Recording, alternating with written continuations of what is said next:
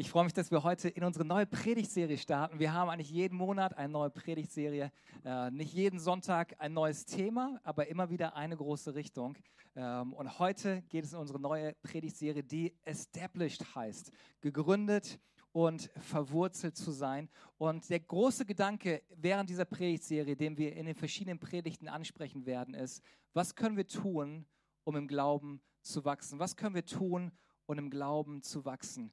Und wenn man das hört, wenn man sagt, okay, im Glauben wachsen, dann hat man oft so interessante Bilder, was es bedeutet, im Glauben zu wachsen. Dass man irgendwo hinfahren muss, irgendeine Bibelschule besuchen muss, den Kurs besuchen muss und das hier machen muss, um irgendwie im Glauben zu wachsen, nach vorne zu gehen. Aber das, was wir heute entdecken werden, ist eigentlich, dass es nicht kompliziert ist, im Glauben zu wachsen. Und ich werde diese Predigt ein bisschen anders machen als äh, sonstige Predigten. Ich werde euch zwei Bibelstellen am Anfang geben und immer wieder Bezug nehmen zu den beiden Bibelstellen. Okay? Also wird vielleicht ein bisschen schwierig werden, diesen Switch hinzubekommen, aber ihr schafft es.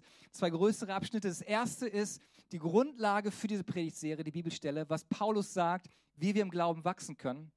Und das zweite ist eine Bibelstelle, wie das sichtbar geworden ist, die Mechanismen, die sichtbar geworden sind aus dem Alten Testament bei einer Person. Okay, wir starten mal in Kolosser 2. Und in Kolosser 2 schreibt der Apostel Paulus die folgenden Verse. Ich kämpfe um euch und auch um die Geschwister in Laodicea und um alle anderen, die mich nicht persönlich kennen es geht mir darum, dass ihr gestärkt und ermutigt werdet, dass ihr in Liebe zusammenhaltet. Dann werdet ihr eine tiefe und umfassende Erkenntnis erlangen, ein immer größeres Verständnis für das Geheimnis Gottes. Christus selbst ist dieses Geheimnis. In ihm sind alle Schätze der Weisheit und Erkenntnis verborgen. Ich sage das, damit euch niemand mit kluger Überredungskunst auf falschen Wegen führt. Denn wenn ich auch nicht persönlich unter euch bin, bin ich es doch mit meinen Gedanken. Ihr habt die Botschaft, die euch verkündet wurde, Glauben geschenkt und habt euch Jesus Christus als dem Herrn unterstellt. Darum richtet nun euer ganzes Verhalten an ihm aus. Seid in ihm verwurzelt. Baut euer Leben auf ihm auf. Established in him. Bleibt im Glauben fest und lasst euch nicht von dem abbringen, was euch gelehrt worden ist. Für das, was Gott euch geschenkt hat, könnt ihr ihm nicht genug danken. Nehmt euch vor denen in Acht, die euch mit einer leeren, trügerischen Philosophie die Prinzipien einfangen wollen, mit Anschauungen und rein menschlichem Ursprungs, bei denen sich alles um die Prinzipien dreht, die in dieser Welt herrschen und nicht um Christus. Dabei ist es doch Christus, in dem die ganze Fülle von Gottes Wesen in leiblicher Gestalt wohnt. Und ihr habt an dieser Fülle teil, weil ihr mit Christus verbunden seid. Mit ihm, der das Oberhaupt aller Mächte und Gewalten ist. Das ist erstmal, was der Apostel Paulus schreibt. Und dann lasst uns mal reinschauen in 2. Könige 5. Eine Situation, wo der Verteidigungsminister von Syrien, der damaligen Zeit ein sehr hoch angesehener, gewertschätzter Mann, der sehr erfolgreich war in seiner Position, aber der schwer erkrankt war, ein Aussatz, der auf der Suche war nach Heilung und Gesundheit und er gehört hat, in Israel gibt es einen Propheten und einen Gott, der heilt, also macht er sich auf den Weg. Und wir lesen 2. König 5 ab Vers 9. Also zog Naaman mit seinen Pferden und Streitwagen zu Elisas Haus und wartete vor der Tür. Elisa ließ ihm durch seinen Diener ausrichten, geh und wasch dich siebenmal im Jordan, dann wird deine Haut wieder gesund und du wirst geheilt. Da ging Naaman ärgerlich fort. Ich hatte angenommen, dass er persönlich zu mir kommt, sagte er. Ich hatte erwartet, dass er die Hand über die aussätzige Haut ausstreckt, den Namen des Herrn seines Gottes anruft und mich heilen würde. Sind der Abana und der Papa in Damaskus denn nicht besser als alle Flüsse Israels? Warum kann ich mich nicht in ihnen waschen und geheilt werden? Und er drehte sich um und ging zornig fort. Sein Begleiter aber redete ihm gut zu. Herr, sprach sie zu ihm, wenn der Prophet etwas Großes von dir verlangt hätte, hättest du dann nicht, das nicht getan? Wie viel eher solltest du ihm gehorchen, wenn er dich nur auffordert, bade dich, damit du wieder gesund wirst? Also ging Naaman hinab an den Jordan, tauchte sich siebenmal unter, wie der Mann Gottes ihm befohlen hatte. Da wurde seine Haut so gesund wie die eines kleinen Kindes und er war geheilt. Der Grund, warum ich beide Bibelstellen vorgelesen habe, ist, dass wir die gleichen Prozesse finden. Die gleichen Prozesse, die bei Naaman äh, geschehen sind, genauso wie in den Gemeinden, denen Paulus damals geschrieben hat. Und zwar war der Na Naaman war krank und seine beruflichen Erfolge und all sein Geld war nichtig und unwichtig für ihn geworden, weil er krank war und auf der Suche nach Heilung war. Und wir sind ohne Jesus genauso auf der Suche, unsere innere Not zu füllen, unser inneres Verlorensein zu füllen und Heilung zu finden, um diese um neu zu spüren, wofür wir da sind. Aber Naaman hätte fast sein Wunder verpasst. Warum? Weil er nicht die Antwort bekam, die er sich vorgestellt hatte als Lösung fürs Problem. Die Antwort vom Mann Gottes war, taucht dich siebenmal im Jordan. Das war so anders, als wie er sich es vorgestellt hatte. Er hat es ja beschrieben. Ich dachte, er kommt und dann schwenkt er seinen Arm und keine Ahnung, was er veranstaltet. Aber es sah so ganz anders aus, so unspektakulär. Ich dachte, es wäre besser, ich, es würde sich anders anhören. Gott gab ihm etwas und er schaut es an, was Gott ihm als Antwort auf seine Gebete gegeben hat und schaut es an und sagte, das ist alles?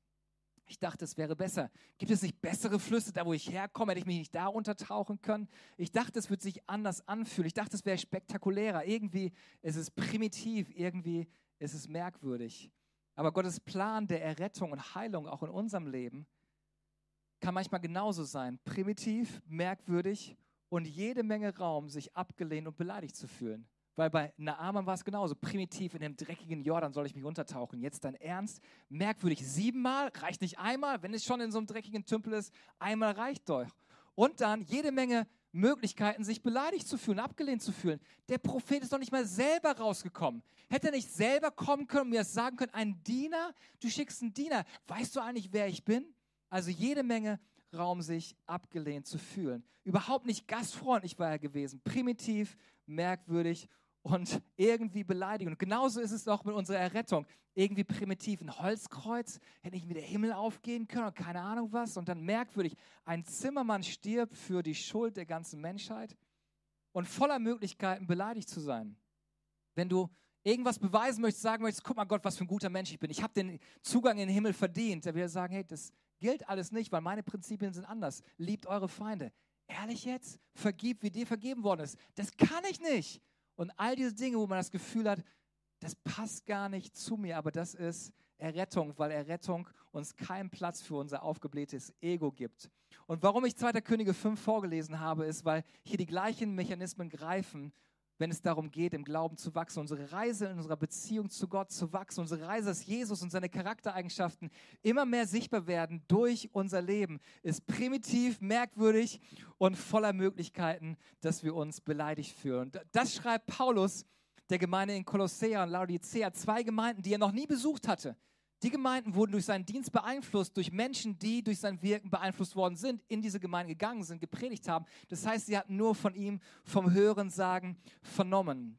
Und trotzdem, weil sie durch seinen Dienst irgendwie gestartet worden sind, fühlt er sich mit ihnen verbunden. Deswegen schreibt er in Vers 5, denn wenn ich auch nicht persönlich unter euch bin, bin ich es doch mit meinen Gedanken. Und so sehr verbunden, dass sie ihm nicht gleichgültig sind, dass er sagt, ich kämpfe um euch und auch um die Geschwister in Laodicea. Da ist ein Ringen. Hey, ich, ich habe so eine Sehnsucht nach euch und ich möchte, dass ihr eine gute weitere Entwicklung macht. Ich möchte, dass ihr im Glauben wächst und nicht stehen bleibt. Paulus war nie persönlich da gewesen, aber durch den Dienst von anderen Menschen wurden diese beeinflusst. Aber dann kam eine Gruppe von Menschen in diese Kirche, die sagten, hey, super, was ihr hier macht in der Kirche. Ist alles echt nett und äh, richtig guten Start, den ihr hingelegt habt hier als Kirche. Wunderbar. Laodicea und Kolossea, super, was ihr hier macht. Aber das ist ja erst der Anfang. Das sind ja Basics. Paulus, ein guter Prediger, aber es sind alles Grundlagen. Der, ich meine, der ist Evangelist, der Typ. Aber wenn du wirklich im Glauben wachsen möchtest, dann musst du andere Sachen machen. Dann solltest du den Prediger mal anhören, das Video schauen.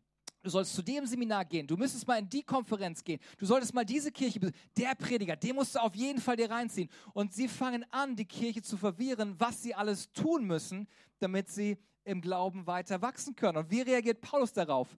Er schnappt sich das Instrument, das kraftvoller und besser ist als jedes Schwert.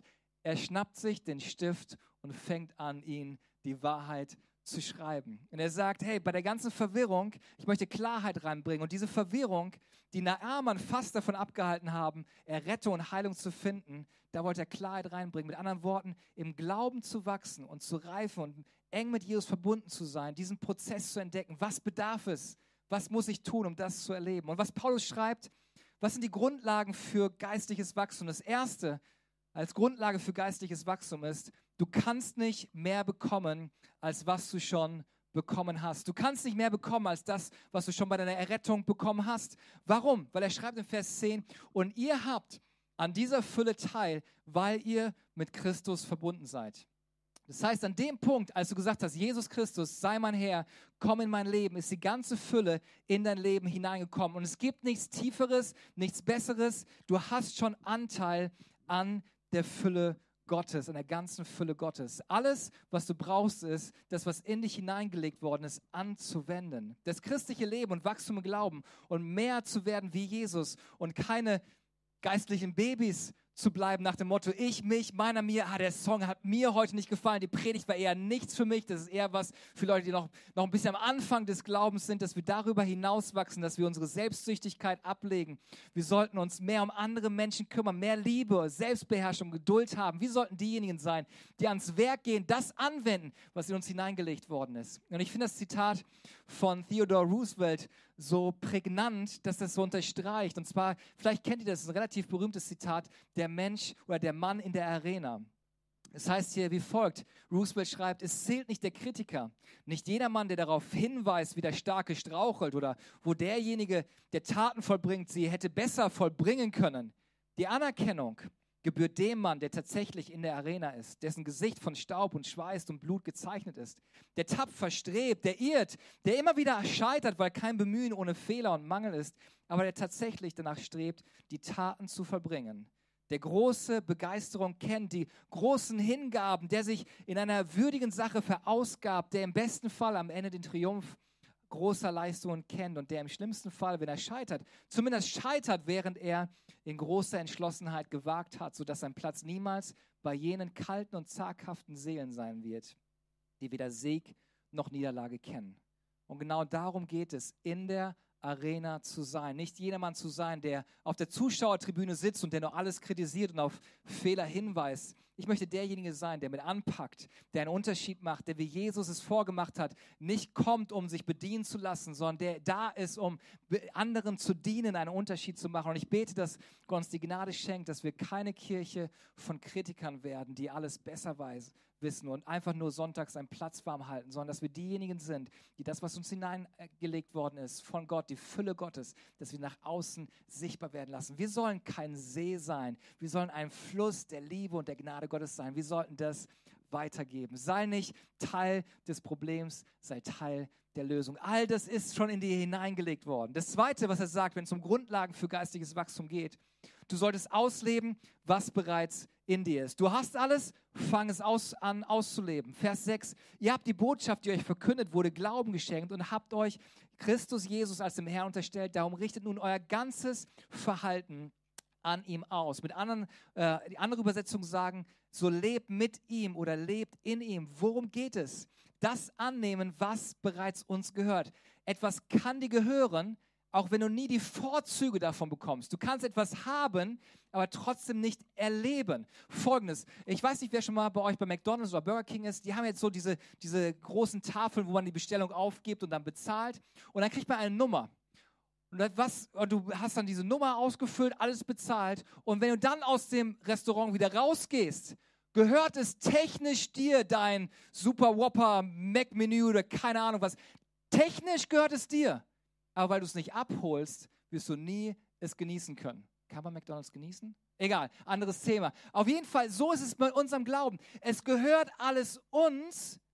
Wir haben es von Gott geschenkt bekommen, aber wenn wir es nicht abrufen, abholen, werden wir nie die Vorzüge davon erleben und genießen können. Deswegen sagt Philippa 2, Vers 12, setzt alles daran oder arbeitet daran, dass eure Rettung sich in eurem Leben voll und ganz auswirkt. Seht ihr das? Wir sollen ausleben, was bereits in uns ist. Es ist nicht irgendwas Neues, was ich bekommen muss. Es ist in mir und ich sollte es ausleben, was in mir ist, im Besitz nehmen. Ich brauche keine neue Erfahrung, keine neue Offenbarung. Wir sollten einfach ausleben, was bereits in uns ist. Und das Dritte, was Paulus sagt, was dich hierher gebracht hat, wird dich auch dorthin bringen. Achtet nochmal drauf, was er schreibt in Vers 6. Ihr habt der Botschaft die euch verkündet wurde, Glauben geschenkt und habt euch Jesus Christus als dem Herrn unterstellt. Darum richtet nun euer ganzes Verhalten an ihm aus. Die anderen Lehrer sagten der Gemeinde, das, was Paulus gelehrt hatte, war super für den Staat und hat euch bis hierhin gebracht. Aber wenn ihr wirklich reif werden wollt, dann braucht ihr irgendwas anderes. Aber Paulus sagt, nein, das, was du tun solltest, um weiter zu wachsen, ist mehr von dem Gleichen, was dich in die Beziehung zu Gott gebracht hat. Und erinnert euch dran, es war primitiv, merkwürdig und hat immer wieder Möglichkeiten gegeben, mich abgelehnt und beleidigt zu fühlen. Liebe deine Feinde, vergib, wie dir vergeben worden ist. Was dich hierher gebracht hat, ein Kind Gottes zu sein, wird dich auch weiterführen. Deine Errettung ist ein Geschenk, ist ein Geschenk Gottes an dich. Ihr habt dieses Geschenk durch den Glauben empfangen. Entscheidet euch weiter darin zu wachsen. Da geht es um Wort Gottes. Weiter. Warum haben wir uns entschieden? Weil wir gehört haben, dass Gott uns liebt. Wir haben das Wort Gottes gehört. Wir haben dem Wort Gottes geglaubt und angefangen, danach zu leben. Und wie wachsen wir im Glauben? Wir hören das Wort Gottes, wir lesen die Bibel, beten und fangen an, das auszuleben. Vielleicht kennt ihr das Kinderlied, damit bin ich groß geworden. Und das ist eigentlich das Geheimnis von geistlichem Wachstum. Lies die Bibel, bet jeden Tag, bet jeden Tag, bet jeden Tag. Lies die Bibel, bet jeden Tag, wenn du wachsen willst. Wenn du wachst. Ich höre es lieber auf. Okay, Worship-Team kommt lieber gleich, ich mache das anständig. Aber das ist so simpel und einfach, dass wir sagen, ah, nee, das, das muss irgendwie schwieriger sein. Das muss irgendwie komplizierter sein. Aber eigentlich ist es das. Wie wächst man im Glauben? Paulus schreibt, ihr habt der Botschaft, die euch verkündet wurde, Glauben geschenkt. Richtet nun euer ganzes Verhalten an ihm aus. So wächst man im Glauben, in der Erkenntnis und im Geheimnis im Glauben, was sich hierher geführt hat, Bibel, Gebet und Dinge zu tun, die sich am Anfang vielleicht merkwürdig angefühlt haben, was man Glaube nennt. Alle Entscheidungen des Glaubens fühlen sich am Anfang merkwürdig, verrückt, fremd an. Jede Person in der Bibel hat das erlebt. Noah baut eine Arche in der Wüste, noch bevor irgendein Regentropfen da war. Abraham bekommt als Opa eine Verheißung, du wirst Vater vieler werden. All das fühlt sich am Anfang dumm und merkwürdig an. Aber als Reaktion auf die Verheißung, Gebet, fang an, das auszuleben. Denn mein Punkt ist, das Evangelium, die gute Nachricht von Jesus, ist nicht das ABC des Glaubens, es ist das A bis Z des Glaubens. Wir wachsen durch Gebet, Wort Gottes, indem wir weiter von dem tun, was wir schon getan haben. Dinge zu tun, die sich dumm anfühlen, im Glauben nach vorn zu gehen. Ich bin davon überzeugt, dass wir nichts anderes brauchen, einfach unsere Ausrichtung zu haben. Wir haben unsere Rettung nicht verdient. Es ist ein Geschenk Gottes an uns. Und nun dürfen wir diese lebensverändernde Liebe nicht bei uns behalten, sondern sie nach außen sichtbar lassen. Wie geschieht Wachstum in einer Beziehung zu Jesus? Gebet, Bibellesen, Gehorsam im Glauben, was sich oft dumm anfühlt. Etwas, was sich dämlich anfühlt, bis wir feststellen, dass Gott darin wirkt. Das sind die Basics. Und genau darum geht es eigentlich. Back to Basics was sind eigentlich die Grundlagen, die mich hierhin geführt haben? Weil wenn sie mich hierhin geführt haben, werden sie mich auch dorthin führen. Darum richtet euer ganzes Verhalten aus. Ich liebe den Autor C.S. Lewis. C.S. Lewis war ein faszinierender Mann, ein Dichter und Denker. Und der bekannte Schriftsteller, was interessant war, er starb an Nierenversagen. Und was die meisten nicht wissen, ist, er starb am gleichen Tag wie John F. Kennedy am 22. November 1963. Er starb eine Stunde vor dem Attentat von Kennedy, aber keiner bekam es richtig mit, weil der Anschlag an Kennedy alle Schlagzeilen in Anspruch genommen haben. Und lange Jahre schrieben ihm deshalb immer noch Leute Brief, weil sie dachten, dass er immer noch lebt, weil sie es nicht mitbekommen haben. Und C.S. Lewis hatte eine Angewohnheit, er konnte nicht alle Briefe persönlich beantworten, aber er entschied sich, ich möchte alle Briefe beantworten, die Kinder mir schreiben.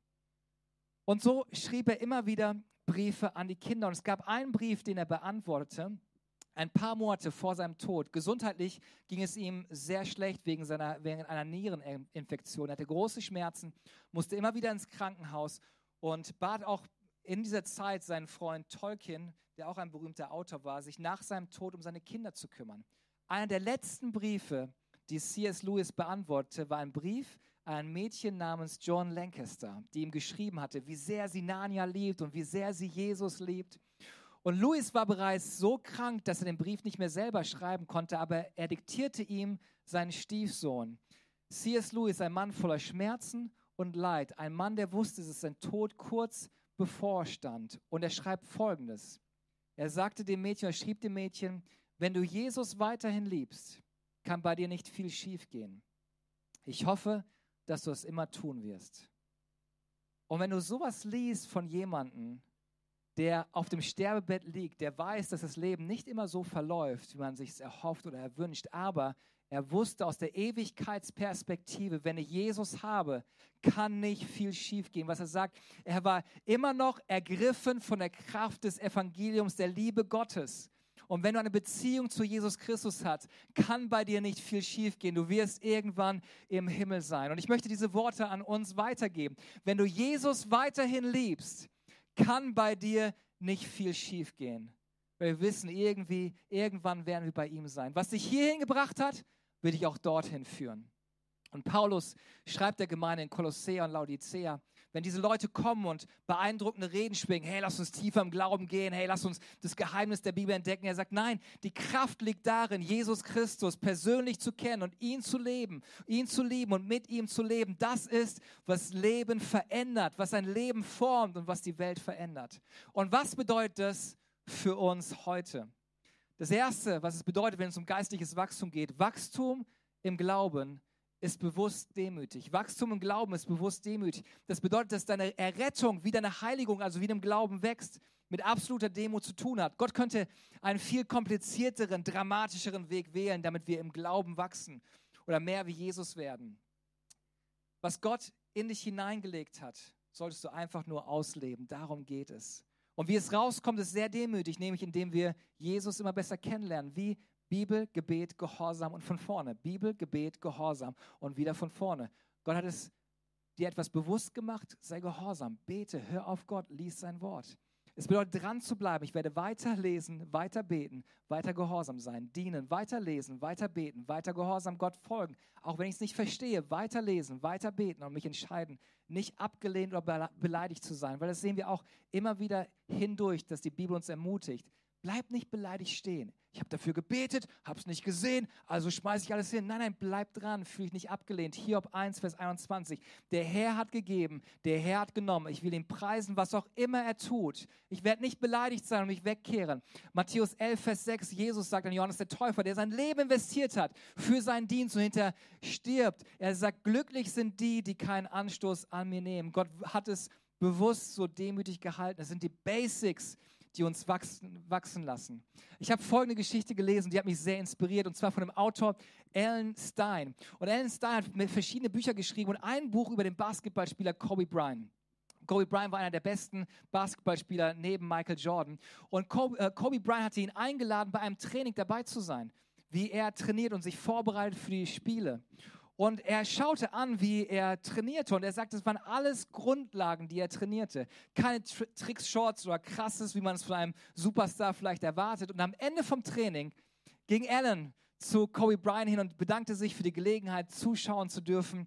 Und dann fragt er ihn aber, du bist der beste Basketballspieler der Welt. Warum trainierst du so einfache Grundlagen? Kobe lächelte ihn an und fragte zurück, warum denkst du, bin ich der beste Spieler der Welt, weil mir die Grundlagen nie langweilig wurden. Und so sollte es in unserem Glauben auch sein. Hey, ich brauche irgendwas anderes. Ja, die Bibel habe ich schon zweimal durchgelesen. Ich brauche jetzt irgendwas Neues. Ich brauche irgendwas anderes. Ja, gebetet habe ich auch schon dafür. Ich brauche irgendwas Neues. Ich brauche irgendwas anderes. Nein, werd nicht müde in den Grundlagen.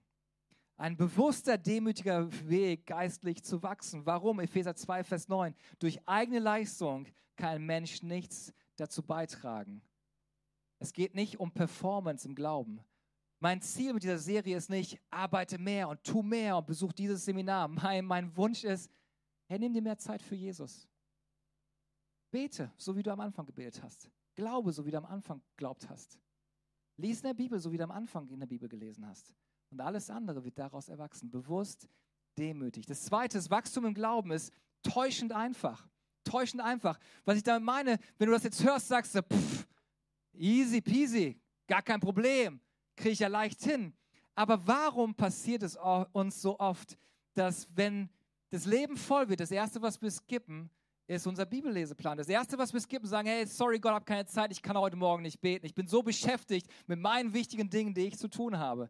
Hey, wenn es so einfach ist, warum skippen wir das immer wieder und vernachlässigen es? Weil es täuschend einfach ist denn weil es so einfach ist, wenn es kompliziert wäre, hätten wir die Ausrede, ey, war viel zu kompliziert das mit dem Glauben.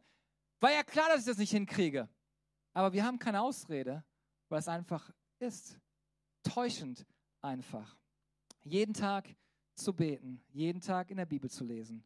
Und wenn er zu mir spricht und mich überführt und darauf zu reagieren um mich zu entschuldigen, wenn ich spüre, ich sollte mich entschuldigen, ihm erlauben, mein Leben, mein Herz zu formen und im Glauben immer wieder aufs Wasser zu gehen, wenn er mich ruft, etwas zu sagen, etwas zu tun, jemandem zu dienen, etwas zu spenden. Hey, lass uns das weiterhin tun. Es ist herausfordernd in einer Welt, wo alles und jeder unsere Aufmerksamkeit haben möchte, unseren Fokus auf Jesus zu halten, zu beten, in der Bibel zu lesen. Ich bin überzeugt, Wachstum in Glauben, unserer Beziehung zu Jesus ist nicht zu der Konferenz zu fahren, dieses Seminar zu besuchen. Ich habe diese Bibel, diesen Bibelschulabschluss, sondern liegt in dem, wie ich mein alltägliches Leben führe. Ich habe in der Bibel gelesen, ich habe gebetet, ich habe gedient, am nächsten Tag aufgewacht und habe wieder von vorne angefangen.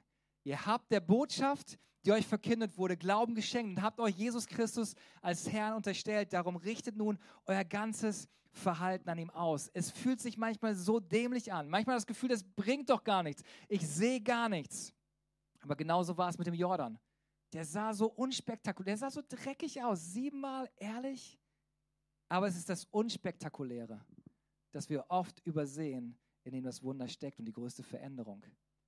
Der Leichtathletik-Profi Usain Bolt, der den Weltrekord im 100-Meter-Lauf hält, sagte mal Folgendes. Ich habe vier Jahre für neun Sekunden trainiert. Vier Jahre Arbeit, um dieses einen Moment zu erleben. Und wir sind oft nach einer Woche schon vorbei, dass wir sagen, hab dafür gebetet, eine Woche lang, jetzt ist Feierabend, Gott hat nichts getan, also bin ich jetzt beleidigt und tue irgendwas anderes. Täuschend einfach, bewusst demütig. Und mein dritter Punkt ist, Gottes Plan für mein geistliches Wachstum ist ein schrittweiser Prozess. Ein schrittweiser Prozess. Wie wächst du zu geistlicher Stärke in deinem Glauben, in einer Beziehung zu Jesus, in einem schrittweisen Prozess, in Phasen des Glaubens? Es gibt verschiedene Abschnitte. Es gibt nicht diesen einen magischen geistlichen Moment und wenn ich den habe und dann geht es nach vorne, dann ist es ein konstanter Prozess. Woher weiß ich das? Kolosser 2, Vers 7. Paulus sagt, seid in ihm verwurzelt Baut euer Leben auf ihm auf. Bleibt im Glauben fest und lasst euch nicht von dem abbringen, was euch gelehrt worden ist. Für das, was Gott euch geschenkt hat, könnt ihr ihm nicht genug danken. Paulus benutzt hier zwei Bilder. Einmal ein Bild aus der Natur und einmal ein Bild vom Baum, was mit Struktur zu tun hat. Und beide Bilder haben eines gemeinsam. Sowohl der Bau als auch das Wachsen bei einem Baum geschieht in Phasen. Es geschieht nicht, dass wie bei Asterix und Obelix du äh, äh, pflanzt irgendwie so einen, so einen Samen und bam, ist direkt der Baum da. Nein, es sind Phasen, die da sind. Wurzeln sind die erste Priorität, wenn es um Wachstum beim Baum geht. Es geht als erstes abwärts, wo man nichts sieht und das Gefühl hat, es bringt gar nichts. Da fängt es an. Beim Bau ist es genauso. Das Fundament ist die erste Priorität. Als erstes geht es nach unten, um Fundament zu legen, damit Wachstum geschehen kann. Und erst danach geht es weiter. Dann kommt das Erdgeschoss, dann die erste Etage, dann kommt das Dach drauf. Verschiedene Phasen. Es ist nicht alles sofort da. Und genauso ist es in der Nachfolge von Jesus. Warum laden wir immer und immer wieder Leute ein, den Alpha-Kurs zu besuchen? Weil es Glaubensgrundlagen sind, die wichtig sind. Wir legen ein Fundament, wir wollen Wurzeln legen. Warum ermutigen wir dich in der Bibel zu lesen? Warum ermutigen wir dich in 21 Tagen zu beten? Weil es genau die Dinge sind, die unser Fundament stärken. Warum ermutigen wir dich, Teil einer Kleingruppe zu werden? Es geht genau darum, Dinge zu tun, wo wir eigentlich denken, dass wir keine Zeit dafür haben, weil wir haben wichtige Dinge zu tun. Aber es sind genau die Dinge, die sich merkwürdig anfühlen, primitiv anfühlen, die die Grundlage für Wachstum ist. Es ist genauso wie bei Bäumen. Manchmal wachsen Bäume nicht. Jetzt im Herbst, im Winter wirst du nicht viel Wachstum sehen. Aber irgendwann kommt der Punkt, dass es richtig abgeht. Und genauso ist es auch in unserem Glaubensleben. Es, manchmal hast du das Gefühl, ich habe jetzt eine Woche in der Bibel gelesen, ich habe irgendwie hab ich das Gefühl, es ist mir nichts gebracht, doch es hat dir was gebracht. Weil du wirst es am Ende merken, was es dir gebracht hat. Und genauso war Naaman. Hey, wirklich? Da untertauchen, soll ich das wirklich machen? Es gibt, besser, es gibt bessere Flüsse, schönere Flüsse. Vielleicht bist du gerade in einer Vorbereitungszeit für eine nächste Wachstumsphase. Deswegen möchte ich dich ermutigen, bleib dran, tu, was du bisher getan hast. Bete, lies in der Bibel und tu, was Gott dir aufs Herz legt. Galater 6, Vers 9 sagt, lasst uns daher nicht müde werden, das zu tun, was gut und richtig ist. Denn wenn wir nicht aufgeben, werden wir zu der von Gott bestimmten Zeit die Ernte einbringen. Wie kann ich geistig wachsen? Du brauchst nichts Neues, du brauchst nicht auf ein neues Seminar gehen, sondern nimm dir Zeit mit Gott. Ich möchte enden mit drei Worten, vielleicht kann die schon nach vorne kommen die Grundlage für unsere Beziehung zu Jesus sind, die Basics sind. Hingabe, Konzentration und Faszination. Hingabe, Konzentration, Faszination. Diese drei Worte brauchst du für jede Beziehung. Für deine Ehe, Hingabe, die eine oder keine. Das nächste ist Konzentration. Hey, mein Fokus liegt auf meiner Beziehung, weil ich kann meine Beziehung zu meiner Frau nicht delegieren und sagen, hey John, kannst du dich um meine Frau kümmern? Hey John, ich kann nicht zu Hause, kannst du bei mir zu Hause? Nein, ich kann Konzentration, das ist meine Verantwortung. Ich kann es nicht abgeben. Und das dritte ist Faszination. Wir sind seit 21 Jahren verheiratet. Und immer wieder sich zu entscheiden, ich bin fasziniert von meinem Partner. Ich entdecke immer wieder neue Seiten. Fasziniert da zu sein. Und wenn ich das Gefühl habe, irgendwie finde ich gar nichts, dann mach dich auf die Suche und entdecke, entdecke das, was an Faszination drin ist. Und das ist auch in Bezug auf unseren Glauben so. Das eine ist absolute Hingabe, jeden einzelnen Tag Tag ein, Tag aus. Er hat uns freigekauft von unserer Schuld, aus der Dunkelheit in sein wunderbares Licht. Er hat uns seine Liebe und Vergebung geschenkt. Und unsere Reaktion auf die Liebe Gottes sollte sein, was Paulus im Römerbrief schreibt, Kapitel 12, Vers 1. Weil Gott so barmherzig ist, fordere ich euch nun auf, liebe Brüder und Schwestern, euch mit eurem ganzen Leben für Gott einzusetzen. Wir haben vorhin gesagt, gesungen, make room. Und wenn wir Raum schaffen wollen, ist es nicht so, Gott, du kriegst fünf Minuten am Morgen. Dann eigentlich möchte er dein ganzes Leben. Wir sollen uns in unserem ganzen Leben für Gott einsetzen. Auf der Arbeit, Gott, wo möchtest du mich gebrauchen? Wo kann ich andere ermutigen? Bei meinen Freunden, nicht wie kann ich was empfangen, sondern wie kann ich was geben? Wenn ich in eine Kleingruppe gehe, ja, endlich kümmert sich in der Kleingruppe einer um mich. Nein, was kann ich dazu beitragen in, der, in, den, in den Beziehungen, die da sind? Ist unser ganzes Leben hinzugeben für Gott und mit ihm zu leben. Konzentration. Das bedeutet, du brauchst einen Fokus auf Jesus und du wirst den Segen erleben, der darin liegt. Jesaja 26, Vers 3. Die mit einem festen Sinn umgibst du mit Frieden, weil sie ihr Vertrauen auf dich gesetzt haben. Unser Fokus liegt oft auf so vielen anderen Dingen. Und warum ist so ein Unfrieden da, wenn wir unseren Fokus auf Gott verloren haben? Hätten wir unseren Fokus auf Gott, hätten wir Sicherheit. Warum ist Petrus aufs Wasser gelaufen? Als der Sturm da war, Jesus war im Wasser, die waren im Boot, das wäre auch safe, aber er wusste, bei Jesus, mit einem Fokus auf ihn, bin ich sicherer als im Boot und ohne Jesus. Und wir sollten nur unseren Fokus auf Jesus Christus legen. Und das Letzte ist die Faszination. Lass mich noch einen Punkt zur, zur Konzentration sagen. Der hat mich fasziniert. Uh, Alexander Graham Bell, der Erfinder des Telefons, sagte, konzentrieren Sie alle Ihre Gedanken auf die vorliegende Arbeit, die Sonnenstrahlen brennen erst, wenn sie fokussiert werden. Und das ist auch in unserem Glauben. Wenn wir einen Fokus da haben, da ist eine ganz andere Kraft da. Und Faszination. Lasst uns neu begeistert sein von Jesus. Kolosser 2, Vers 3. Christus selbst ist dieses Geheimnis. In ihm sind alle Schätze der Weisheit und der Erkenntnis verborgen. Hey Gott, du hast was, das kenne ich noch nicht. Du hast Geheimnisse, die ich nicht verstehe. Gott, du möchtest dich jeden Tag neu offenbaren. Gott, ich möchte es neu entdecken. Ich möchte mich jeden Tag neu in dich verlieben. Ich möchte neu entdecken, wie gut du bist. Und ich möchte euch dazu einladen, dass wir dieses Lied von Anfang noch einmal singen. Einfach in diesen Monat reingehen und sagen, Gott, wir wollen uns neu dir hingeben. Mit dir leben, mit dir gemeinsam unterwegs sein. Mit dir den Tag starten, jeden einzelnen Tag. Kein Tag ohne dich. Wir wollen unseren Fokus nicht von dir weglegen und irgendwo anders hinschauen, auf unsere Probleme, Sorgen, Schwierigkeiten und was alles ansteht. Unser Fokus ist auf dich. Und Gott schenkt uns neu die Freude der ersten Liebe. Gott, da wo Glaube Arbeit geworden ist, wo Gebet Arbeit geworden ist und Stress geworden ist, wo Bibellesen irgendwie wie ein Buchlesen geworden ist. Gott schenkt uns neu diese Faszination, diese Liebe, die von dir kommt. Ich lade euch an, lasst uns gemeinsam aufstehen und dieses, dieses Lied nochmal gemeinsam singen. Make Room.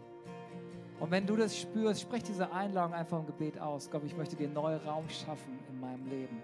Und das, was du in mich hineingelegt hast, Gott, ich möchte es ausleben, da wo du mich hingestellt hast.